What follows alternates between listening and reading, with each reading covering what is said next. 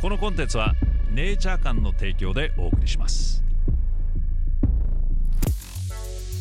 デイブのちょっと気になったニュース、えー今週も、えーデイブフロムに変わりまして僕もリズムやりがお届けします、えー今日はですねフューチャリズム誌にて出版された年老いたビリオネアたちが寿命を伸ばす研究に投資をし福利的に富を増やすことになるのではないかと専門家たちが懸念を示しているという記事です。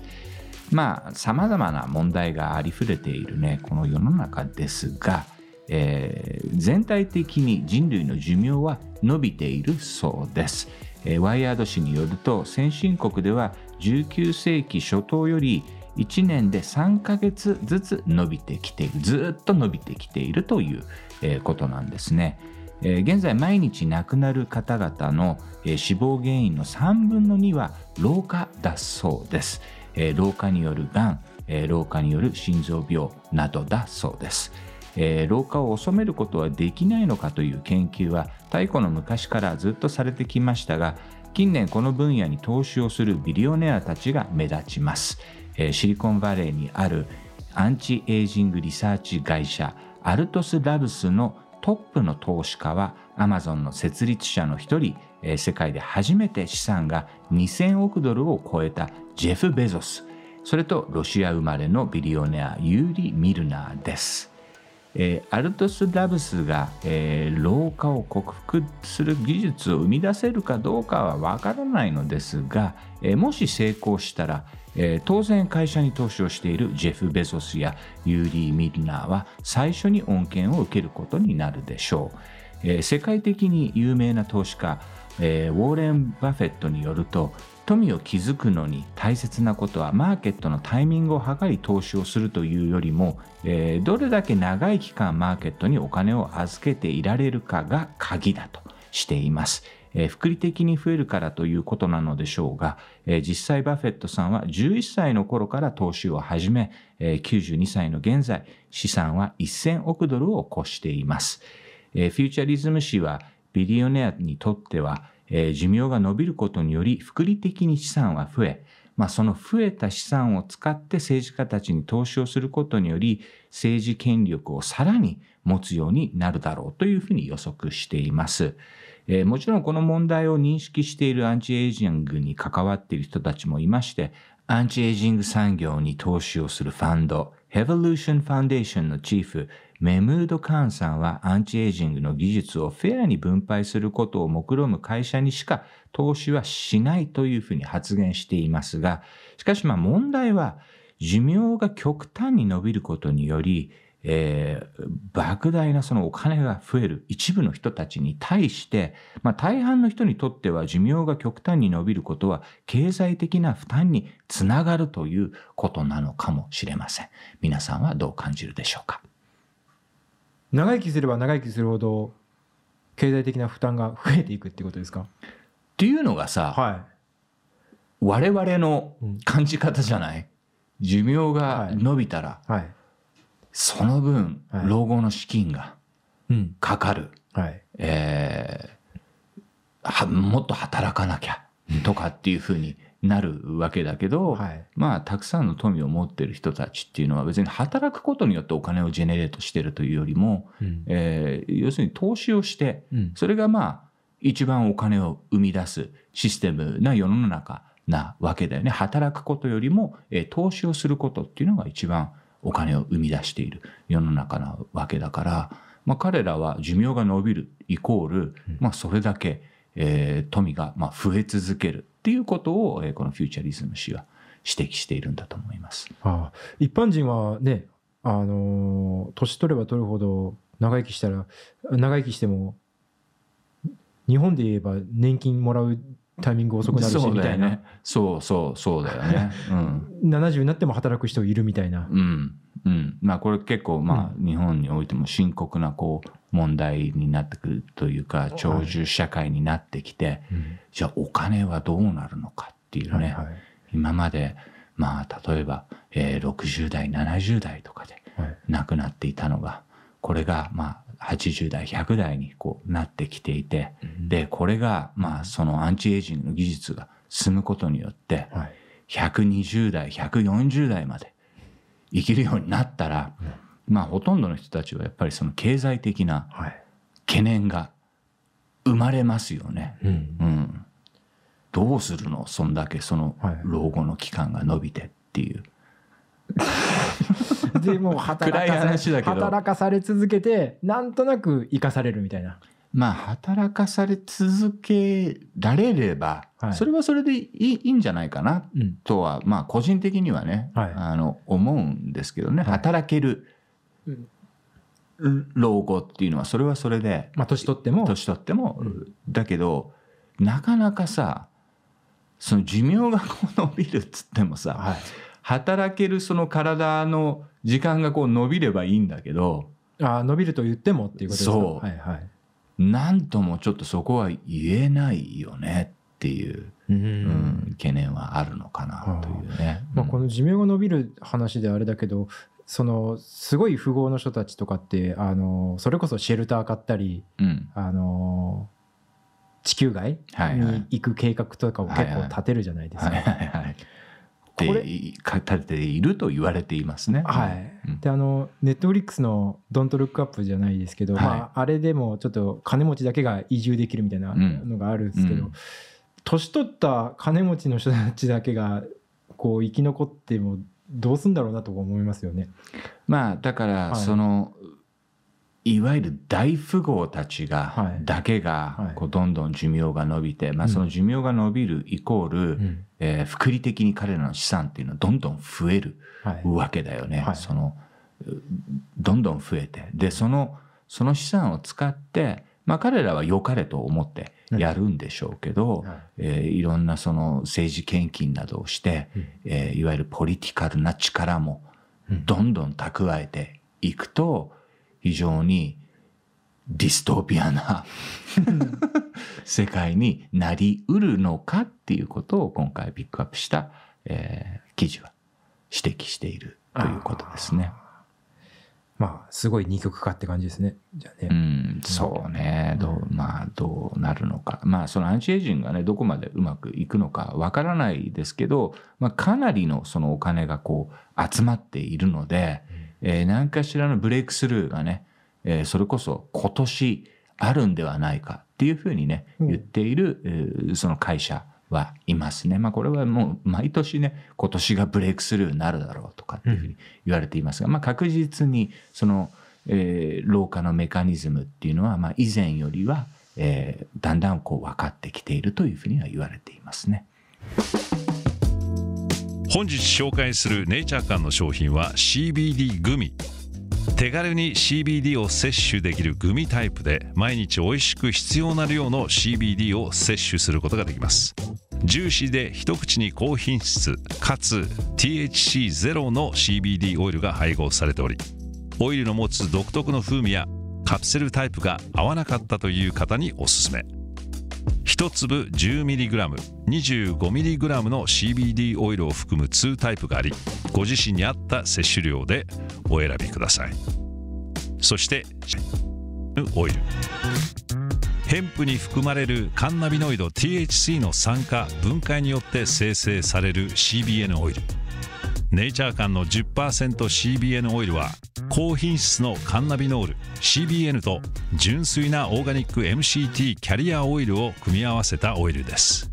専門家による抽出とろ過が行われ検出されないレベルの THC0.01% が保証されています。体内のエンドカンナビノイドシステムと相互作用し心理的機能へ働きかけることで効果が認められ睡眠補助として世界中で使用されています。毎日のニーズを満たす一品としてぜひお試しください。さて現在このチャンネルをご覧の皆様にネイチャー館の商品が15%オフとなるお得なクーポンを公開中です。購入の際に所定の入力フォームに「デイブ15」と入力してください。セール商品にも併用可能です。心身のリラックスやストレス緩和不眠の緩和などの効果を期待できるということで世界中で注目を浴びる中厚生労働省の認可を受けた CBD 商品を試せるお得なチャンス詳細については下の概要欄をチェックしてくださいえっ、と、先週のお話ですね。大森さん、AGI を想像できた場合、これだけ危険性が懸念されているような状況では、研究者は仮想的に世界を表現した箱庭を作って、その中でどのように振る舞うか観察するかもしれませんね。うん。今我々が存在しているこの世界もそのようなものの一つなのかもしれませんが。まあだからそのシミュレーションでまずはこう試すっていうことは当然するでしょうしね、うん。そのまあシミュレーションのままでこう入れるのかどうかっていうのもまあわからないしその AGI がどうどういうその AGI になるのかっていうあのいろんなその考え方があるんですがまあ一番ある種その現実的なのがオラクルっていう使い方で、うん。まあ昔のあのギリシャのオラクルじゃないけど、えーまあ占いじゃないけどこの場合はどうしたらいいっていうその質問をして、えーそれに対するその答えを、えー引き出してでそれを実践するかどうかは、まあ、人間が決めるっていうその使い方が一番まあ、えー予測できるのではないかというふうに言われていますね。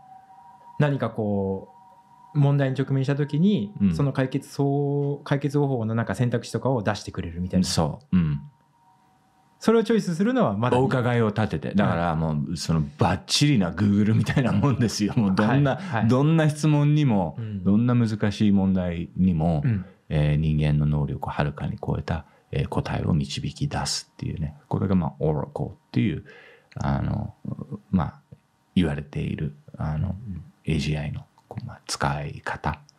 ありがとうございます。では次幽霊とか霊界が科学的に証明されたらみたいな話になったと思うんですけど、抹茶さん。霊界があるって科学的に証明されたらどうやって通信するかが研究されて行く行き着く先はビジネスになるような気がしますね。うん。うん。まあそうですね。も今もはい。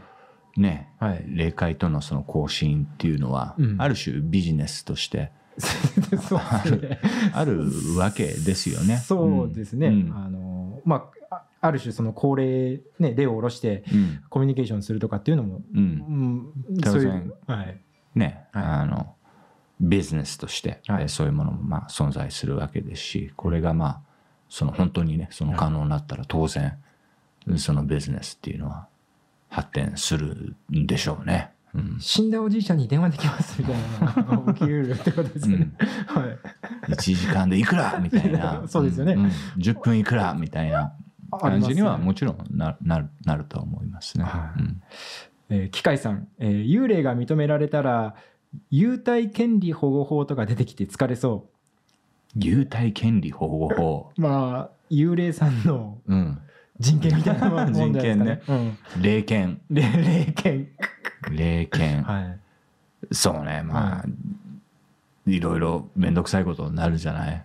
そうですよね、うん。霊権だからその例えばねマンションとかの物件に幽霊出てきてそれを勝手に駆除できないみたいなことええなんですか？あのそうね。勝手に勝手に条例とかしちゃダメだとかね、はいはうん、逆にそのお墓は立派なものをみんな建てないと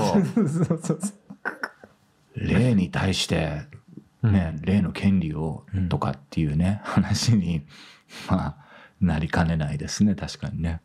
ち すげえ名前だな。えー、ちんちんうんこさん。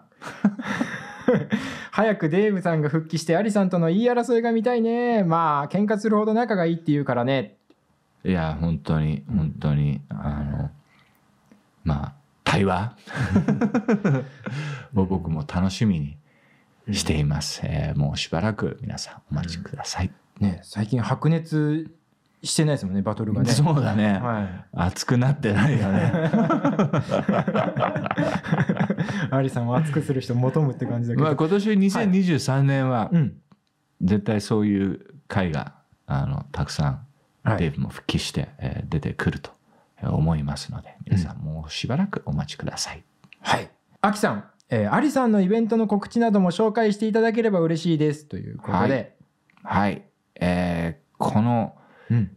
Dave from チャンネルのイベントはい。決定いたしました。陰謀バレンタイン3.0、3.0まあこれねもう陰謀バレンタイン昔やってたんですけど、まあ、はい。コロナになってしまってからね、しばらくお休みをしていたんですが、はい。えー2月の7日、はい。火曜日ロフトナイン渋谷にて開催が決定いたしました。はいありがとうございます、えー出演はジョー横溝さん古川太郎さん、えーそして、えー僕と、えー、鷲見さんが、えー登場することが決定しています。はい。アンドモアになる可能性もはい。あります。はい。ということでね、うん。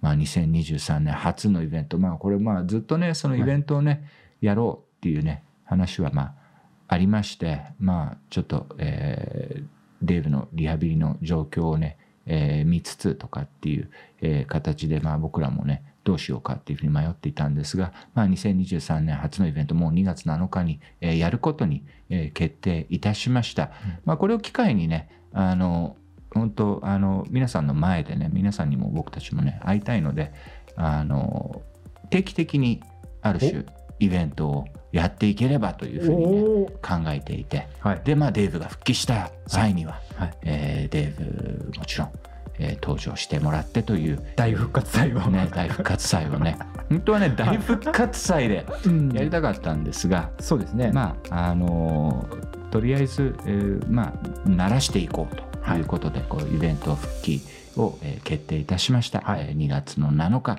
うん。火曜日、えーロフトナイン渋谷で開催します。ぜひ皆さん遊びに来てください。はい、詳細はあのいろいろ更新されましたら随時あのアップしたりあのはい。報告していきますのでって感じで、えー2月7日はとりあえず喋り倒していただいてって感じで、久しぶりなので。久しぶりに、えーみんなで集まれればと思っています、はい以上デイブのちょっと気になったニュースでした。このポッドキャストは YouTube デイブフロムチャンネルと連動しています。デイブの気になったニュースの他にも都市伝説やスピリチュアル時にはデンジャラスな話題など様々なトピックを扱っております。そちらもぜひフォローしてくださいね。それではまたね